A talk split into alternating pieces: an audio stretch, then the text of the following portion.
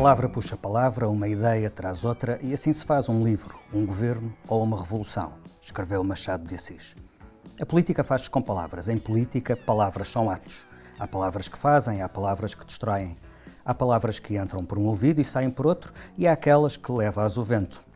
A política de que nos propomos falar neste podcast é política com palavras como liberdade, igualdade, fraternidade, ou democracia, solidariedade, justiça.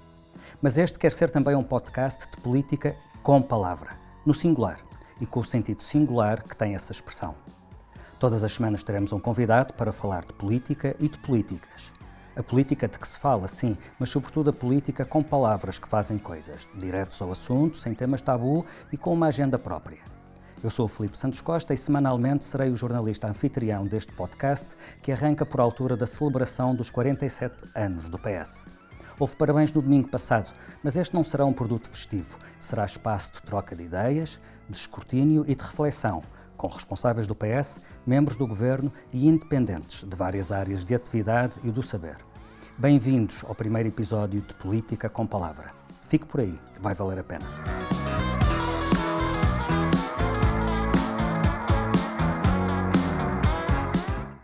Meu primeiro convidado é o secretário-geral do PS e primeiro-ministro António Costa. Viva, seja bem-vindo. António Costa tem 58 anos, é casado, pai de dois filhos e passeador de dois cães. É primeiro-ministro desde 2015, secretário-geral do PS desde 2014 e militante socialista desde que se inscreveu na JS, em 1976. Ainda colocou cartazes no PREC, portanto. Mas tudo isto se sabe indo à net. Para início de conversa, Dr. António Costa, diga-me alguma coisa sobre si que eu não possa descobrir pela Wikipédia. Na... Olha, nunca fui ver o que é que a Wikipédia diz de, diz de mim. O que é que isso diz sobre si? Olha, diz que felizmente há muita coisa na, na, na, vida, para além daquilo que, daquilo que é público, que todos nós, mesmo quando exercemos funções públicas, mantemos um domínio privado, que é sempre bom podermos manter na nossa relação com os amigos, na nossa relação com a família, na nossa relação com a, na nossa relação com a, com a vida bom, e também na nossa própria, na nossa própria história. E bom, não sei se no Wikipedia está em que onde é que eu fiz a escola primária, onde é que eu. Onde é que estava é no 25 de Abril? Onde, isso eu sei. Onde não, é que estava? Já agora?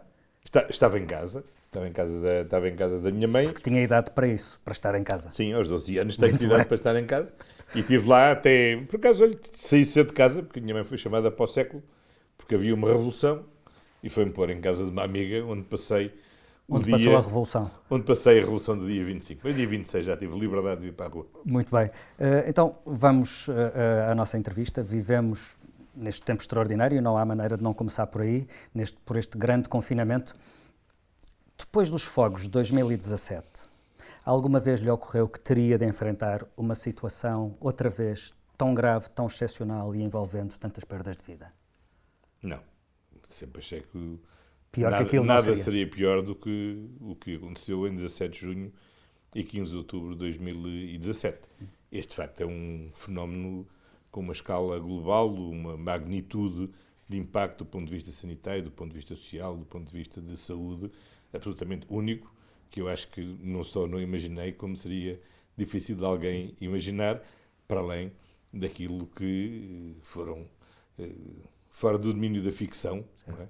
Tem vivido é? aquilo, como Primeiro-Ministro, tem vivido aquilo que os chineses chamam tempos interessantes. Uh, por, duas, por, duas, vezes foi confrontado como Primeiro-Ministro com o facto de as decisões políticas poderem ser uma questão de vida ou de morte. Uh, em, que vida, em que medida é que isso muda as coisas? Sabe que pelas funções que tive ao longo da vida, já várias vezes tive que ser confrontado com decisões, com situações de vida ou de morte. Uh, infelizmente como Ministro da Justiça, infelizmente como Ministro da Administração, como Ministro da Administração Interna, e também agora como, como, como, como Primeiro-Ministro. Eh, como Ministro da Administração Interna, lembro-me bem de uma situação, aliás, de, de um sequestro numa prisão, onde eh, tive mesmo que tomar Mas nada a decisão... Desta, desta magnitude? Não, nada desta magnitude, enfim, nessa altura de maior responsabilidade, porque tinha que se autorizar se, se punha termo ao sequestro naquela altura, com, pondo em causa risco da vida do sequestrador ou não. Felizmente foi possível imobilizá-lo com uma pistola elétrica, mas podia não ter sido assim. O que é que vê ao fundo do túnel? Uma enorme recessão e. Bem, eu acho que há uma coisa que nós sabemos: do outro lado do túnel há uma luz. Uh, ainda não se vê essa, essa luz, mas temos que nos preparar uh, e começar a preparar para o momento em que vamos começar a vê-la.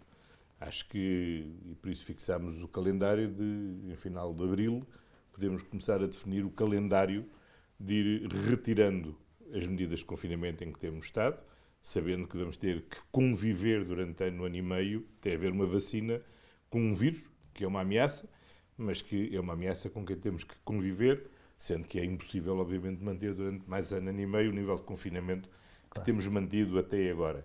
Que a fatura social e económica desta crise é brutal. E seguramente é brutal, não há neste momento estimativas seguras. Todas as estimativas que existem eh, apresentam-nos um cenário muito pesado que vamos ter que enfrentar pela frente, mas havemos de o enfrentar. Já lá vamos uh, e falaremos com algum detalhe uh, dessas questões. Deixe-me antes colocar-lhe só uma, uma, uma, outra questão sobre esse novo normal.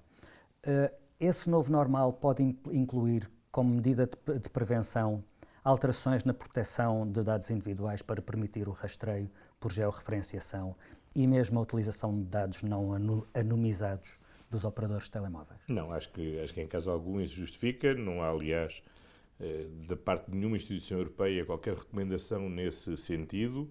O, aquilo que existem são um conjunto de aplicações que estão a ser desenvolvidas, que livremente cada um Qualquer pode um descarregar, pode. Uhum. Eh, pode, pode descarregar e que no fundo estabelece uma comunidade de partilha de, de informações, sempre anonimizadas mas nada eh, do ponto de vista institucional, ainda que com a justificação do rastreio de, de, de, de indivíduos que estejam doentes. Não, de rastreio não, de, de geolocalização não, de identificação de pessoas não. É, o máximo que eu tenho visto, digamos, mais intrusivo, que se coloca no limite daquilo que é compatível com o Regulamento Europeu da Proteção de Dados e com os nossos valores constitucionais, é a possibilidade de, eh, eh, por exemplo, a Direção-Geral de Saúde poder ter acesso eh, ao meu, aos, aos, digamos, a partir do meu telemóvel, à identificação de números de telefone com quem o meu telemóvel esteve em proximidade durante mais de X tempo e a menos de X distância nos últimos 14 dias e enviar uma mensagem a essas pessoas, a essas pessoas também sem saber quem são, informando que, cuidado, teve em contacto nos últimos 14 dias, com, ou melhor, teve em proximidade mais de 10 minutos ou mais 15 minutos, enfim, o tempo que com se alguém que está com, al, com, o telemóvel, com um telemóvel de uma pessoa que é dada como infectada. Hum. Tudo indica que uma das vítimas da pandemia será muito provavelmente a globalização. Uh, numa outra entrevista, o senhor disse que uma das primeiras lições a retirar desta situação é que a Europa e Portugal, em particular, terá de voltar a produzir muito daquilo que se habituou a, a importar da China. Está a pensar, no caso de Portugal, em que setores e produtos? Eu acho que dizer que a globalização vai ser uma vítima, acho que é um exagero, mas acho que vamos ter que reinventar uh, a, ser outra coisa. A, a globalização. Isso seguramente sim, porque já se percebeu que não podemos ter cadeias de valor tão extensas, porque ficam muito expostas e são muito permeáveis a crises. E, em segundo lugar, gera uma. Não podemos estar tão dependentes como estamos agora de um só país que produz coisas relativamente banais, como equipamentos de, de, de proteção individual, como máscaras, viseiras, batas.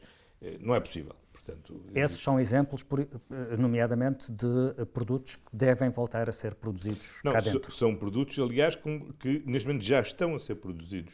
Já estão a ser produzidos aqui em Portugal, não só de forma artesanal e, e voluntária, mas também de base, de base industrial, porque aliás deu a oportunidade de nós termos uma fortíssima de indústria de moldes, uma fortíssima indústria de injeção de plásticos, por um lado, e também, por outro, uma indústria de confecções, que de repente não tinha encomendas de fatos, camisas e saias, mas tinha a maquinaria e o know-how para passar a fazer fatos de proteção individual. Uh, e há outros setores de atividade que que seja vantajoso deixar de ficar tão dependente da China? Eu acho que relativamente a todos, vamos lá ver, a Europa vai, vai fazer um debate seguramente sobre a reformulação destas, destas cadeias. Eh, não é, aliás, a primeira vez que isto acontece. Recordar-se-á que na primeira vaga da, da, da globalização, toda a indústria de confecções na europeia foi absolutamente abandonada e foi tudo deslocalizado para, para o Oriente. Hoje, eh, hoje, quer dizer, desde há uns anos, em que, sobretudo, as grandes lojas comerciais, tipo, entre aspas, Zara, onde passaram a investir cada vez mais nas séries curtas, perceberam que as séries curtas eram incompatíveis com a distância e voltaram a procurar na Europa, e designadamente no Alto Minho, uhum. Eh, grande parte da sua, da sua produção. 20% da indústria têxtil nacional hoje destina-se ao grupo, ao grupo Inditex uhum. para essa das pequenas séries. Eh, e, por outro lado, houve eh, também a capacidade de reconverter eh, o setor têxtil para novos tecidos, não tecidos, tecidos técnicos e, portanto, de maior valor, maior valor acrescentado. Uhum.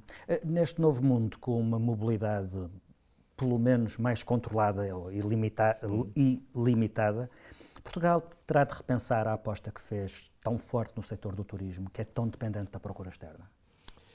Não creio. Vamos ver, o turismo não foi propriamente uma aposta que o país fez, foi uma aposta que foi o, o, o país. Uma multidão de empresários foi fazendo. Sim. Não, e, e, sobretudo houve um, uma enorme procura externa que descobriu uma, um ilustre desconhecido chamado Portugal.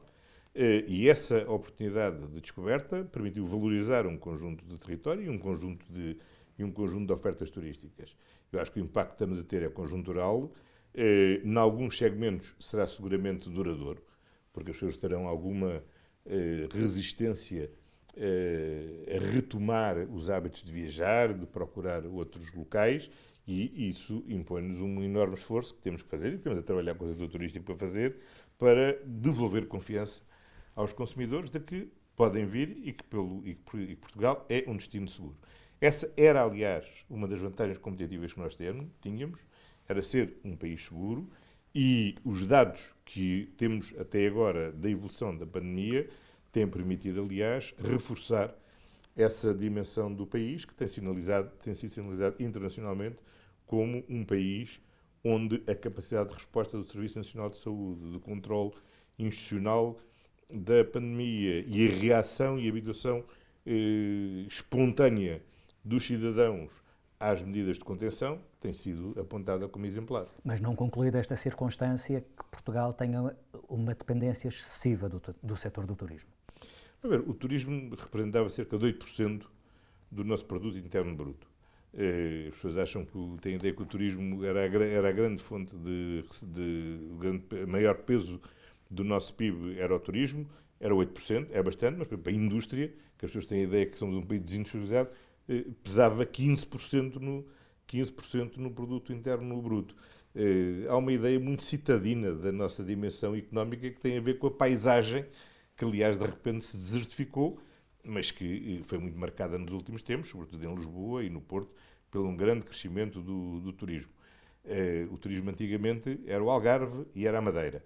Eh, depois descobrimos o turismo urbano. Felizmente começou a, a, a contaminar e a distribuir-se por outras regiões do país, geralmente pelos segmentos de turismo de natureza. E espero que assim seja, porque isso será um fator importante de dinamização de muitas regiões do interior, eh, onde o turismo pode ter um valor acrescentado grande. E é preciso ter em conta o seguinte: eu, eu eh, acho que agora as pessoas vão perceber melhor a importância do turismo. É que o turismo não são só os empresários dos hotéis não são só as pessoas que investiram no imobiliário para fazer o alojamento local. O turismo tem uma capacidade motora enorme sobre toda a atividade económica. Eh, desde o agroalimentar, porque mais turistas significa mais pessoas a começar a consumir alfaces, pera rocha, leite, peixe, carne, significa também um motor importante para, para a indústria, olha, a indústria do mobiliário, a indústria da cutelaria, a indústria das louças. Portanto, há um, para a indústria, da, para a, a criação de emprego para a indústria da construção bom, e a criação e, de emprego, criação, tudo isso para a criação de emprego. Claro. Uh, nesta entrevista eu não, não, não, não tenciono olhar muito para trás, mas uh, hum. virar-nos sobretudo para a frente, mas há uma questão uh, mais ou menos do início desta, desta, desta, desta, desta crise a que eu gostava de voltar. O Presidente da República avisou no início que esta é uma situação em que os políticos têm a obrigação acrescida de falar a verdade. Mas nas, uh, no meio de muitas declarações e entrevistas que o Dr. António Costa tem dado, houve uma que muita gente não lhe perdoa, que é quando deu a garantia que não faltava nada, nem faltaria para o combate ao, ao Covid-19, quando já era público e notório que faltavam materiais de proteção, faltavam uh, uh, uh, ventiladores, faltavam testes e materiais de proteção nos lares, só para dar alguns exemplos. Arrepende-se de ter feito essa declaração? Bom, eu acho que os factos têm, aliás, permitido eh, contextualizar devidamente essa minha resposta. Eh, esta semana eh, nós tínhamos uma taxa de ocupação das câmaras de cuidados continuados que rondaram entre os 55% e os 62%. Nunca, em circunstância alguma, em Portugal estivemos em situação de ruptura relativamente à capacidade de responder ao Covid ou de responder a outras, a outras doenças. Se me pergunta se aqui ou ali, pontualmente, terá falhado algum equipamento. Bom, isso Os profissionais de saúde queixaram-se muito em relação aos materiais de proteção. Bom, queixaram sobretudo, nunca ouvi queixarem-se os profissionais que trabalhavam diretamente com os doentes Covid, que era com esses que, aliás, me estava a referir, designadamente nos serviços de, de, de infecciologia. Mas, como eu tenho dito, não vou entrar nesse, não vou alimentar essa, essa polémica. Aquilo que temos feito é garantindo, é garantido uma corrente constante de abastecimento de todos esses equipamentos. Ventiladores não, só não faltou nenhum, como nos 1142 que tínhamos, já reforçámos em mais 299, no final de todo o programa de aquisições temos em curso, iremos duplicar o número de ventiladores, que felizmente até agora não foram necessários. Veja os inúmeros hospitais de campanha que os municípios generosa e ativamente desenvolveram e que felizmente ou não tiveram nenhuma utilização, ou têm tido uma utilização puramente residual. Se quiser comparar aquilo que são as imagens e a realidade e a capacidade de resposta do nosso Serviço Nacional de Saúde com aquilo que vimos em muitos outros países mais ricos do que nós, de maior dimensão que nós, e alguns que nós sempre julgamos que eram mais desenvolvidos que nós, nós verificamos que há uma enorme diferença. Recorda-se que nessa altura a angústia e pergunta que as pessoas faziam se os médicos iam ser confrontados com a necessidade de, escolher se desligava o seu ventilador ou o meu ventilador. Nunca nenhum médico em Portugal foi até agora colocado nessa situação e, e, e hoje, seguramente, porque havendo mais equipamento, estamos mais, estamos mais organizados, respondemos. Portanto, de depois de dois anos ouvi falar do caos do Serviço Nacional de Saúde, a resposta que o Serviço Nacional de Saúde, os seus profissionais e as instituições do Serviço Nacional de Saúde têm dado a, um crise, a uma crise desta dimensão extraordinária que temos estado a, a, a, a enfrentar, eu creio que é a melhor resposta eh, para compreender bem o significado da minha resposta. Muito bem, e vamos olhar para a resposta europeia a esta circunstância. No dia em que esta entrevista será publicada, volta a haver uma reunião do Conselho Europeu. Eh, o senhor disse numa entrevista que está em causa a sobrevivência e o futuro da União Europeia. O que lhe pergunto é se já disse isso diretamente aos seus homólogos e se eles têm essa consciência. Bom, eu já, eu já disse e já vários disseram. Ainda a semana passada, o Presidente Macron deu uma entrevista ao Financial Times eh, dizendo exatamente isso. Eh, e, e, essa afirmação tem um sentido muito preciso. Eh, como disse a chanceler Merkel, nós temos uma crise só comparável com a crise eh, europeia eh, emergente da Segunda Guerra Mundial. Ora, a resposta à segunda, aos, aos da Segunda Guerra Mundial foi constituir a, a Comissão, a, a União, todo o projeto de unidade europeia a partir da mutualização do carvão uhum, e do aço. aço. Se nós, perante uma crise de uma dimensão idêntica à da Segunda Guerra Mundial, não temos a capacidade de dar uma resposta idêntica, então, de facto, há aqui um problema com a União Europeia. Quer dizer, nós, a União Europeia pode se limitar a querer ser uma União aduaneira, pode querer ser só um mercado interno. Agora, se quer ser mesmo uma União política, então tem que ser capaz de politicamente responder em conjunto a um desafio desta dimensão. Mas há, há um problema vez... com a União ou com alguns, com alguns Estados-membros? Uh, por ponto de vista, é evidente, é notório hum. o, a questão da, da, Holanda. Aliás, após a última reunião do Conselho Europeu, o senhor foi muito duro nas críticas à postura da Holanda e do seu Ministro das Finanças. Uh, curiosamente, eu não encontrei relatos de que o senhor tenha sido tão enfático durante a reunião. pode ficar a ideia de que disse uma coisa lá dentro e outra coisa cá fora. Não, aconteceu o seguinte é que eh, no interior da reunião o Primeiro-Ministro da Holanda não disse nada de parecido com o que de, tinha, com o que à saída da reunião vinha saber que tinha sido dito, entretanto, pelo Ministro, dos, pelo das, Ministro das Finanças da Holanda. Aliás, assim, eu estava a dar a conferência de imprensa a explicar as, as, as decisões do Conselho e uma, e uma colega sua faz uma pergunta: olha, o Ministro das Finanças da Holanda disse isso. E eu respondi. Portanto, a resposta foi porque o Primeiro-Ministro da Holanda, de facto, não disse nada de parecido com o que disse o, o Ministro das Finanças. Porque a questão que motivou essa minha resposta não é o facto de haver oposição a Corona Bonds eh, especificamente. Isso é absolutamente respeitável que haja pontos de vista diferentes. É a questão da avaliação moral. É a exigência que tinha sido feita de que houvesse uma investigação prévia às razões pelas quais a Espanha ou a Itália não tinham condições financeiras para responder à crise que estávamos a viver. E isso, de facto, são coisas completamente distintas e, portanto, eu respeito as ideias, as ideias diferentes, eh, tenho maior dificuldade em aceitar que, num quadro de união, em que estamos a viver uma crise de, sanitária desta dimensão, com, uma, com, a, com, o drama humanitário e social que isto representa, eh, a resposta seja vamos lá avaliar se estes senhores eh, se estes senhores se portaram, se portaram bem ou mal bem. para saber se merecem ou não merecem ajuda. Isso é absolutamente repugnante, como disse na altura. Explique-me qual é o seu plano A para a resposta europeia e gostava também de saber se ele coincide com o plano do presidente do Eurogrupo, Mário Centeno.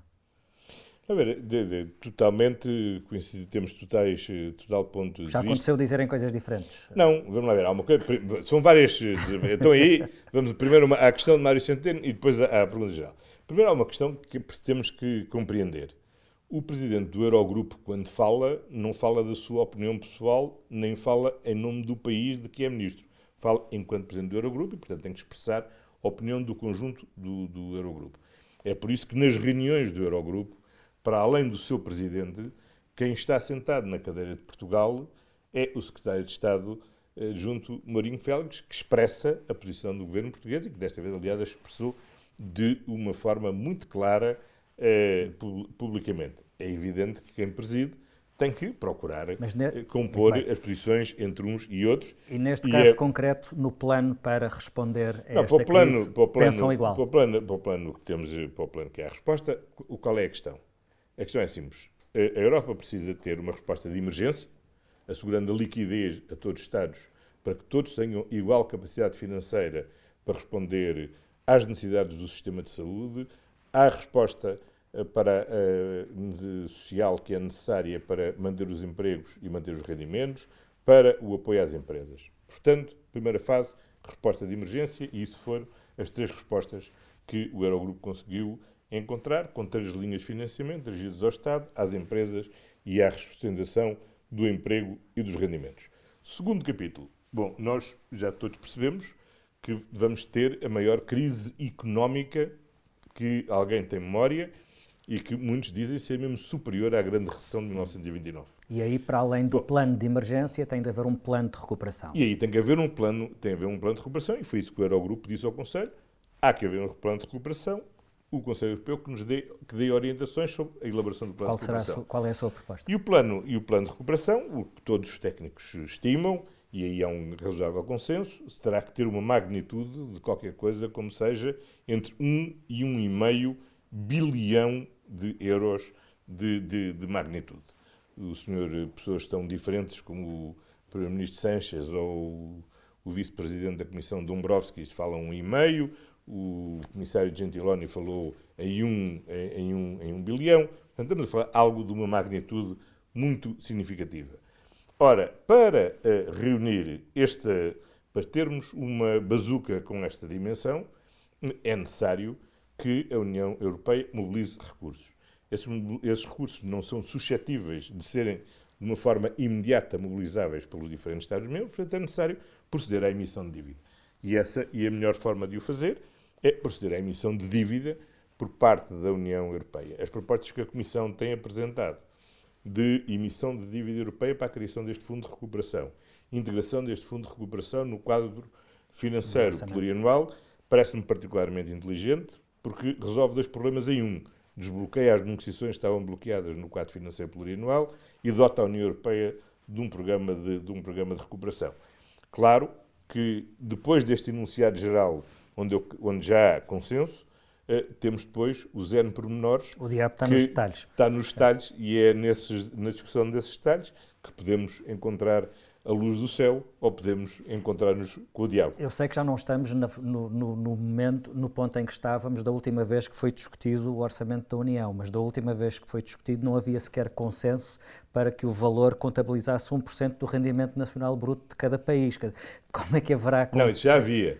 Havia a diferença. Aliás, na, na tinha altura, parado, exatamente, era, tinha digamos, parado nesse ponto, o, o, que é um valor manifestamente havia insuficiente quatro neste países momento. que exigiam, que se batiam por um eh, por 1%, havia a proposta do Presidente do Conselho de 1,07%, havia a proposta da Comissão inicial de 1,11%, havia a proposta do Parlamento Europeu de 1,3% e havia uma proposta moderadas o denominador entre comum era 1%. 1,16%. Certo. Pronto. E, portanto, havia aqui, várias, havia aqui vários debates. Agora, os termos do debate mudaram completamente e a existência deste fundo de recuperação a acrescer ao, eh, àquilo que é o quadro financeiro plurianual torna essa discussão, eh, digamos, desvaloriza a importância dessa, dessa, dessa discussão, porque está a ver que estamos já a falar de valores que atiram para, para, para valores superiores a 2% do, do rendimento nacional bruto da, da União e, portanto, estamos a falar de valores completamente diferentes. Ainda vale a pena insistir nos eurobonds?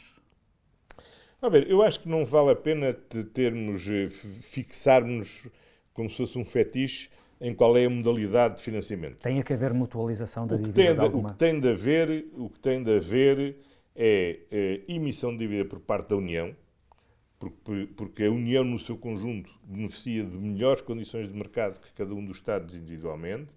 Segundo lugar, tem que haver uma eh, essa, esse, esse montante tem que financiar uma resposta comum. Porque o que está aqui em causa, ao contrário do que aconteceu, por exemplo, em 2008, não é a existência de uma crise eh, com, com, eh, assimétrica nos diferentes Estados-membros. O que está neste momento em causa é a fragmentação e o empobrecimento do mercado interno. E é tão importante países que estão a sofrer grandes apertos económicos como a Itália recuperarem, como é fundamental países como a Holanda, que são dos maiores beneficiários do mercado, do mercado interno, que o mercado interno volta a funcionar e já agora que passa que funciona em pleno, se, não perdendo o contributo de uma das sete maiores economias do mundo, que é a economia, que é a economia italiana. Portanto, eh, não estamos aqui a ajudar os italianos, os holandeses, estamos todos a ajudar uns aos outros e é por isso que a resposta tem que ser comum. E está por, e está por verificar se continua a haver boas razões, por exemplo, para os italianos permanecerem na União Europeia e no euro. É essa a resposta que vai ser Não, dada isso, há, isso- há seguramente, porque vamos ver, se esta é uma crise que exige uma resposta comum, eh, nenhum de nós responderia melhor a esta crise fora da União Europeia. E a União Vale para a Europeia e a Itália, União para Europeia Portugal e para a Holanda. vale para todos.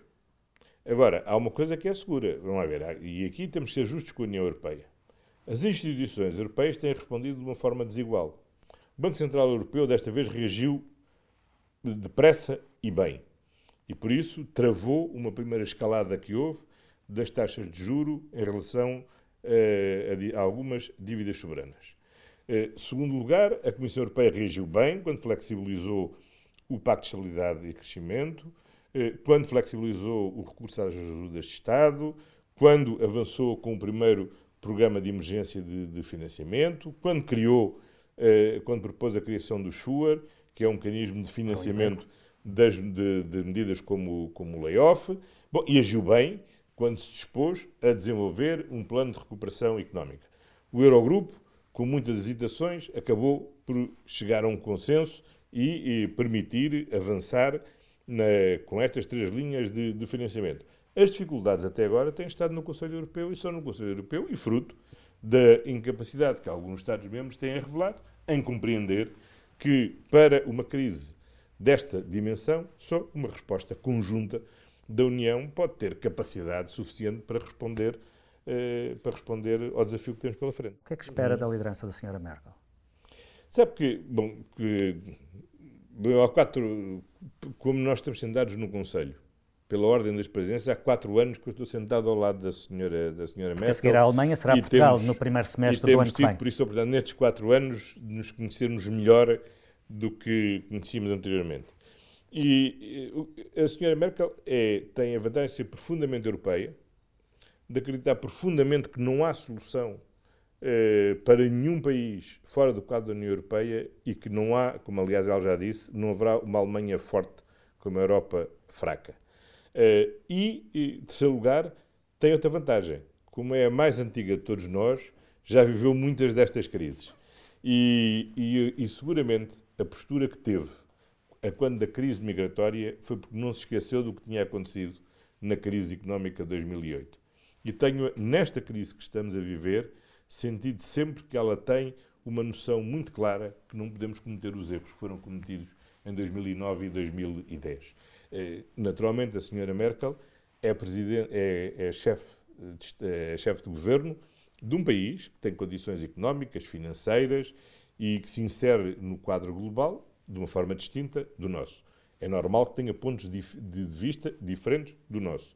Agora, o que eu pude sempre testemunhar na senhora Merkel é que ela procurou sempre compreender o ponto de vista dos outros e procurou sempre estabelecer pontos entre uns e outros, com a, com a noção que tem que não é possível viver a 28 sem nos compreendermos, ou melhor, a 27, 27. Eh, sem nos compreendermos mutuamente eh, e, e sem fazer um esforço de compromisso entre, entre todos. Hum, a seguir à Alemanha, como, como referíamos, será a presidência portuguesa da União. Uh, Portugal teve várias presidências que foram marcantes, uhum. a última delas com o Tratado de Lisboa. Sente a pressão para que a presidência portuguesa faça sempre a diferença? A ver, é, não, não, não, sinto, não sinto, essa, não sinto essa, essa pressão. Eh, sinto que vamos ter a presidência num momento extraordinariamente relevante da vida da Europa, eh, bom, e diria mesmo do mundo.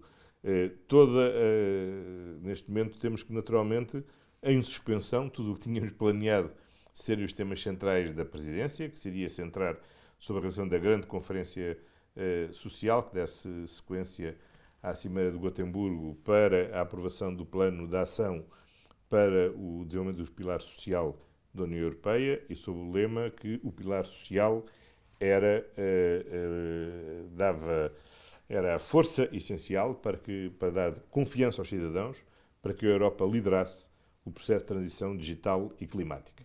Uh, neste momento, Imagino que isso seja terraplanado pela, pela... Não, pode, não pode ser. Vamos lá ver. Nós temos que ter um plano de recuperação que seja coerente com as opções estratégicas que temos. Portanto, nós não podemos estar fora nem a opção pelo digital, nem a prioridade pelas ações climáticas, porque são desafios continuam por aí.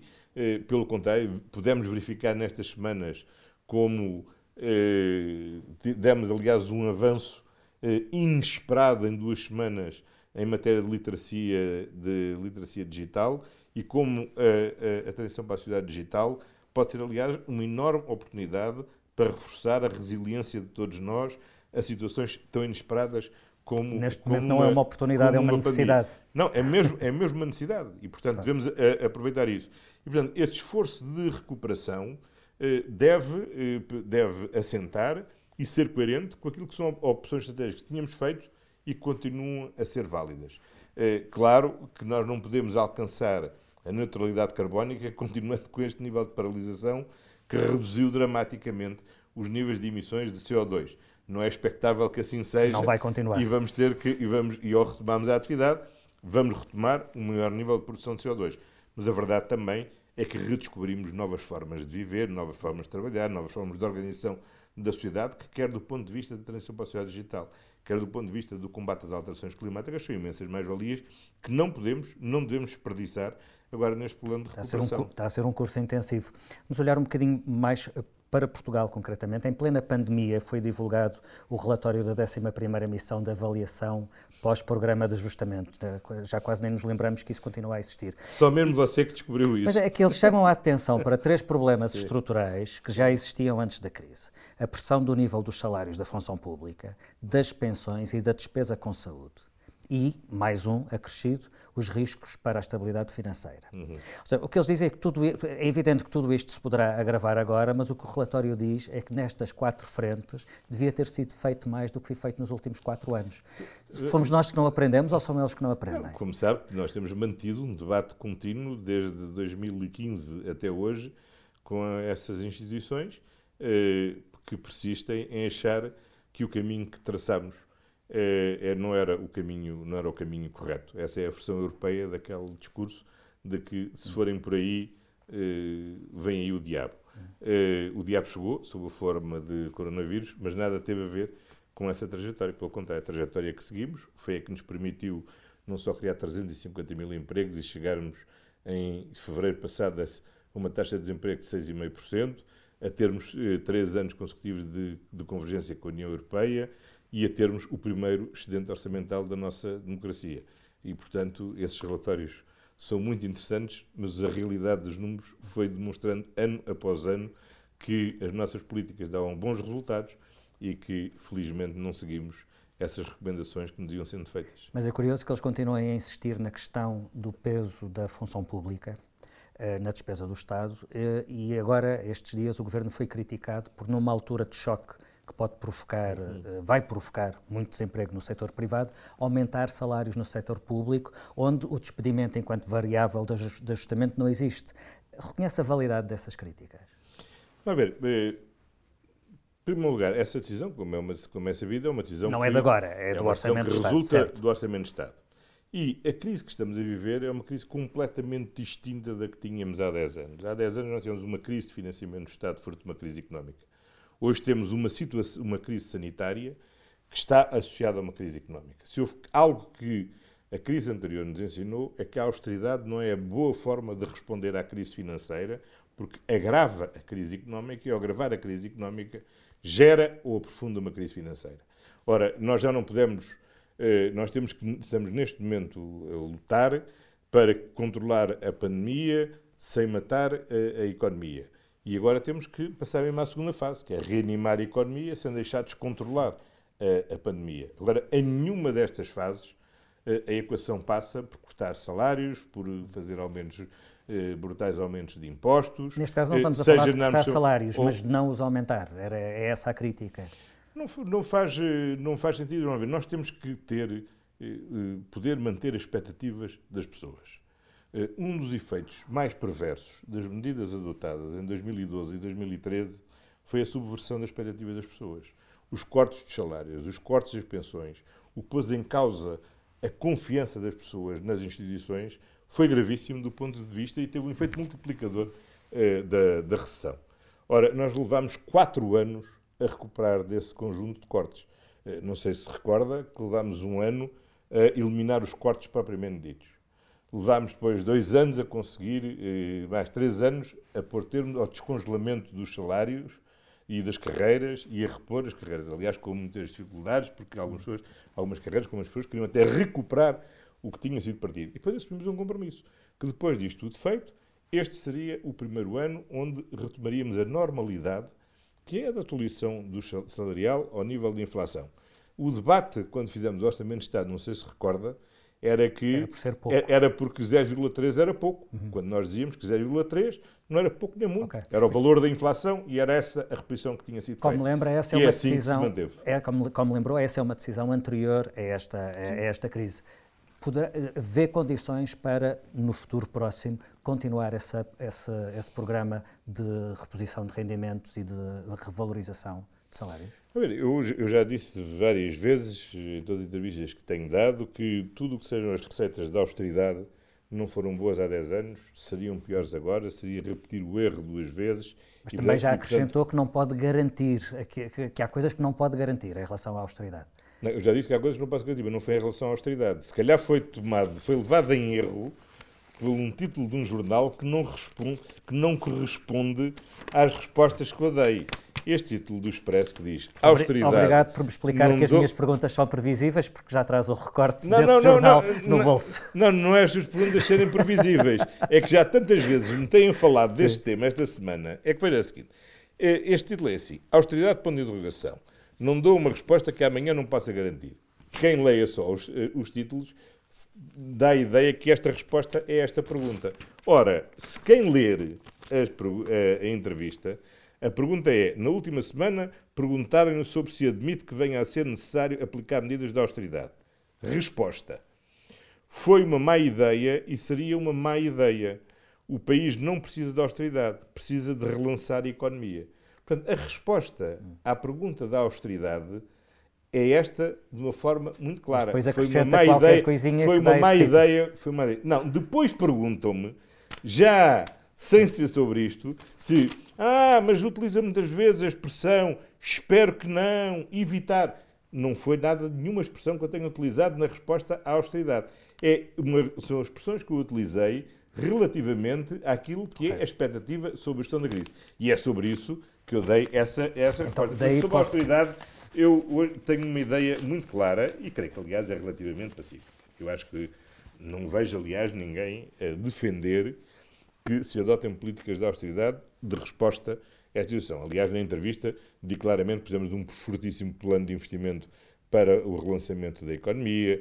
Eh, Já havia um plano de investimento no programa de governo, havia um plano de investimento certo. bastante ambicioso eh, em infraestruturas, em transportes, tudo o que tem a ver certo. com a descarbonização da economia. É desse plano de investimento que estamos a falar ou de alguma coisa muito mais ambiciosa? Não, esse plano de investimento é, é já em si bastante ambicioso. Só este ano. Portanto, é o mesmo plano só de este. Ano, só este ano, o Orçamento do Estado prevê um aumento de 20% do, do investimento relativamente Mas isso era o que estava previsto em normalidade. Não, Haverá estava previsto e, e, está mantido. Por exemplo, já foi assinado o contrato da linha, da, da linha do metro Lisboa, da, da, expansão da linha do metro do, do Porto. Foi, aliás, anunciado que vamos antecipar até a execução de uma nova linha no metro de Lisboa e outra nova linha no metro do, no metro do Porto. Estamos a adotar medidas para acelerar a execução do programa Ferrovia 2020, designadamente agilizando a contratação de técnicos e de, de, projetos de engenharia para a IP poder lançar quer as obras de rodovia, quer a de ferrovia que estão em atraso, e vamos ter agora um programa acrescido, que obviamente a situação económica vai exigir, de resposta designadamente ao emprego, eh, com programas de mão de obra intensiva, designadamente para acelerar os programas que tínhamos de limpeza das florestas e de criação das faixas de, das faixas de proteção, eh, o reforço de medidas de apoio de apoio de, de contratação de, de, pessoas para as instituições de apoio social, porque como se verificou, aliás, na instituição dos lares, é uma área de grande, é uma área de grande, de grande carência e temos que manter e acelerar estes processos e espero que a Assembleia da República esteja, aliás, disponível para agilizar os processos de contratação de forma a desburocratizar. Eh, medidas mais ambiciosas. Bom, isto temos que aguardar pela definição do Programa de Recuperação da União Europeia, porque precisamos saber se esse programa de recuperação nos vai oferecer uma fisga ou nos vai oferecer uma bazuca. Agora, há uma coisa que é certa: não está nos nossos planos, pelo contrário, estar a cortar rendimentos ou estar a fazer aumentos de impostos. Pelo contrário, as medidas que temos vindo a adotar é para proteger empregos e para proteger, e para proteger rendimentos. Deixe-me colocar a questão ao contrário. Se uma das preocupações do Governo será necessariamente atrair investimento estrangeiro, não faria sentido desagravar impostos sobre as empresas para tornar Portugal mais competitivo? Aquilo que torna Portugal mais competitivo não é a maior ou menor, não é o valor dos, não é o valor dos, de, digamos, da, da tributação. Aquilo que tem tornado Portugal competitivo é, é, é, sobretudo, a qualidade dos seus recursos humanos. E é isso que tem feito com que cada vez mais o investimento estrangeiro que tem vindo para Portugal é aquele que procura bons engenheiros, aquele que procura bons, eh, bons informáticos, eh, pessoas licenciadas em áreas de baixa empregabilidade, mas que se podem reconverter com facilidade nas áreas da programação, e esse é o grande investimento que nós temos vindo a atrair.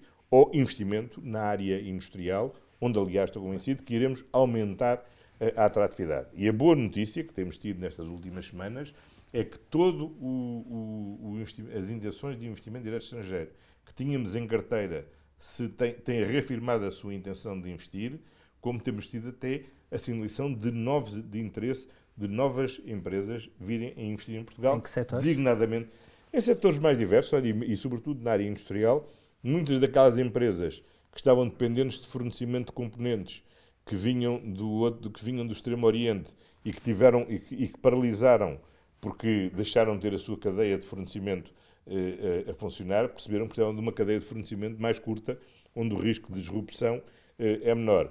Empresas que se tinham deslocalizado a sua atividade para o Extremo Oriente ou que tinham deixado de produzir certos produtos porque achavam que não tinham valor e os tinham e, e tinham deixado de, de, de ser essa atividade, percebem que temos que retomar a produção dessa atividade na Europa e Portugal tem ótimas condições para o poder fazer, além de mais porque ainda há know-how para que isso possa acontecer.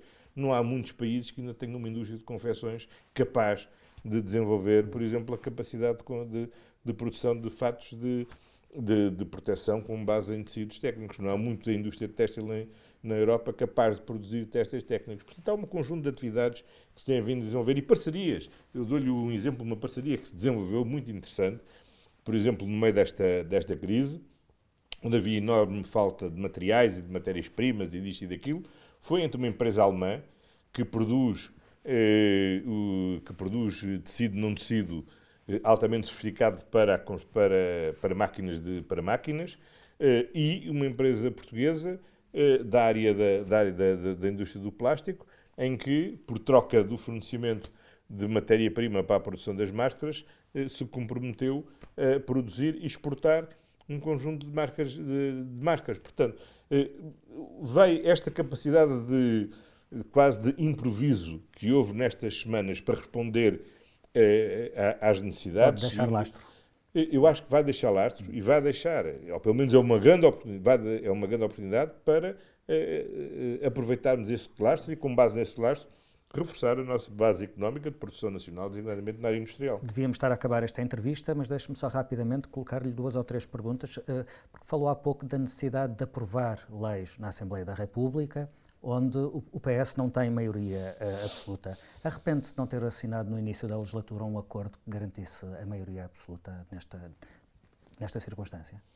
Bom, a questão não se colocou, visto que não havia, não havia condições políticas objetivas para que esse acordo pudesse voltar Havia um partido que estava disponível para falar sobre isso. Vamos lá ver. Houve, relativamente à solução política que tivemos na legislatura eh, anterior, o PCP explicou logo que, não havendo a exigência do Presidente da República de um documento escrito, não se justificava. O Bloco de Esquerda disse que estaria disponível para discutir um documento escrito, coisa que nós iniciámos a discussão, e numa, numa, na, na segunda reunião que tivemos, apresentou-nos um conjunto de pré-condições que sabiam antecipadamente não poderem ser aceitáveis, designadamente passavam pela revisão de legislação de trabalho que tinha acabado de entrar eh, em vigor. E, portanto, por comum acordo, percebemos que, não estando verificadas aquelas pré-condições que o Bloco de Esquerda punha para passarmos à fase seguinte das negociações, não valia a pena passar à fase seguinte das negociações e que tínhamos conviver. Isto significou que deixámos de ter relações com o Bloco de Esquerda com o BCP? Não.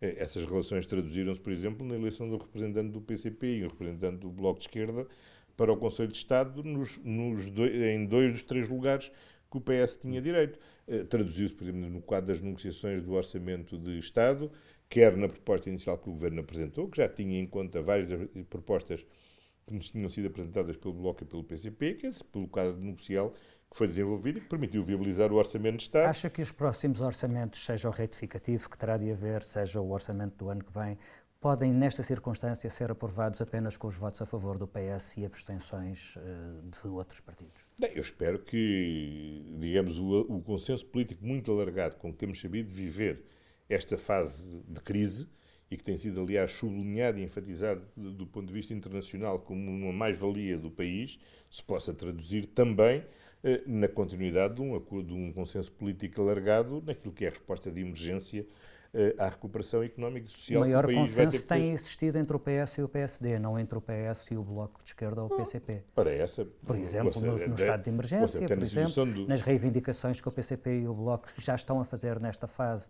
em relação a, mas, eh, aos apoios aos trabalhadores, uh, mas, com exigências maiores do que, mas, que tem sido mas, prestado. Mas, vamos lá ver. Sobre o estado de emergência, que foi, aliás, a medida mais extrema e dramática, Uh, o voto do PS e do Bloco de Esquerda foi sempre coincidente.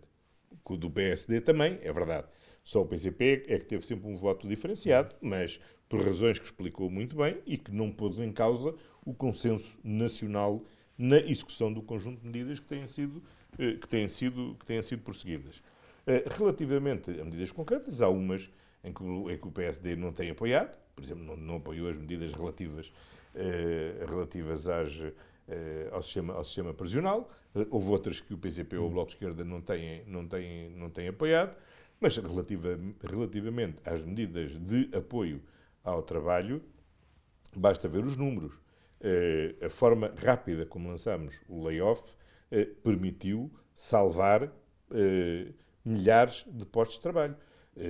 Perante a crise económica brutal que tivemos, a evolução do desemprego que tivemos nestes dois, nestes dois, nestes dois meses teria sido incomensuravelmente maior se não tivéssemos adotado estas medidas que felizmente permitiram sustentar, eh, sustentar os postos de trabalho como era, seu, como era o objetivo.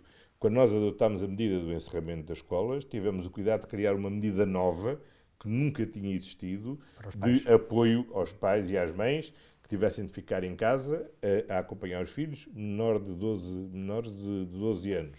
E, portanto, temos adotado um conjunto de medidas o mais equilibrado possível. Se me diz se é o ideal de cada um, com certeza que não é, porque, eh, mas não estamos em fase em que possamos eh, encontrar o ideal. Estamos, em, estamos na fase em que temos de responder o melhor possível, da forma mais solidária e equitativa possível, para um esforço comum que todos temos que nos fazer, para nos ajudarmos uns aos outros, para podermos vencer este inimigo comum que é o, que é o vírus.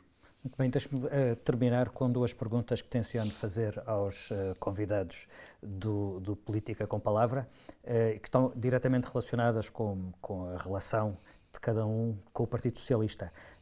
Diga-me um nome de alguém que, ao longo do seu percurso, foi sempre uma figura de referência para si no PS. Bom, uh, Mário Soares, obviamente. Toda a gente vai responder Mário uh, Soares. Passamos para além de Mário Soares. Vou, vou passar a formular a, minha a pergunta assim. história pessoal, uh, olha, bom, teria dificuldade, porque foram, são muitos que foram, que foram uma referência.